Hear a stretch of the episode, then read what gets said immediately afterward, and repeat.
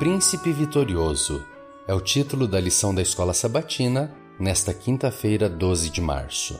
O personagem mais ilustre do livro de Daniel é a figura inicial chamada de o Filho do Homem, ou Príncipe do Exército. Por fim, descobrimos que seu nome é Miguel, que significa quem é semelhante a Deus? Ele veio para ajudar Gabriel no conflito com o rei da Pérsia. O anjo se referiu a este ser celestial como Miguel, vosso príncipe, a saber, o príncipe do povo de Deus. Miguel aparece posteriormente no livro de Daniel como aquele que defende o povo de Deus. Em Judas 9, descobrimos que Miguel, também chamado de arcanjo, luta contra Satanás e ressuscita Moisés. Apocalipse 12, 7 revela que Miguel permanece como líder do exército celestial, que derrota Satanás e seus anjos caídos. Portanto, Miguel não é outro senão Jesus Cristo.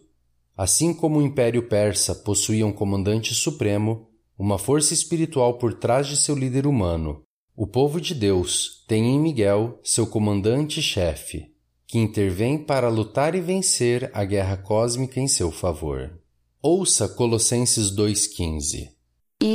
Despojando os principados e as potestades, publicamente os expôs ao desprezo, triunfando deles na cruz.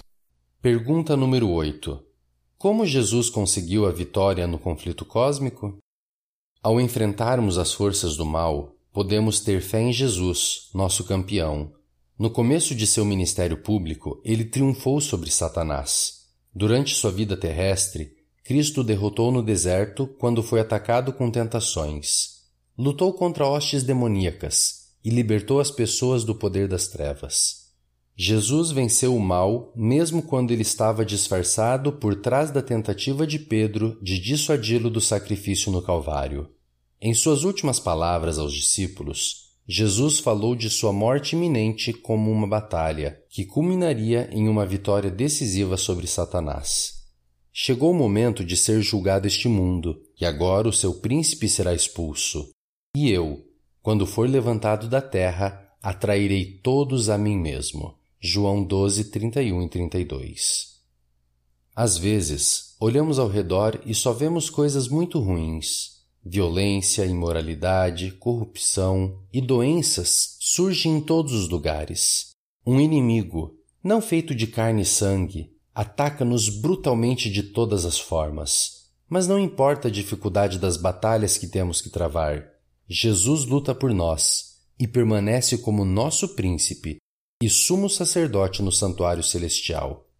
Ouça Romanos 8, 37 a 39. Em todas estas coisas, porém, somos mais que vencedores, por meio daquele que nos amou.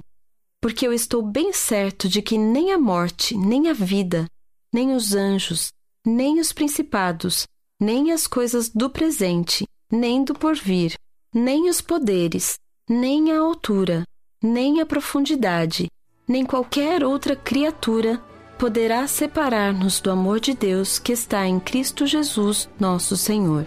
Como podemos tornar a promessa da vitória uma experiência real em nossa vida? Feed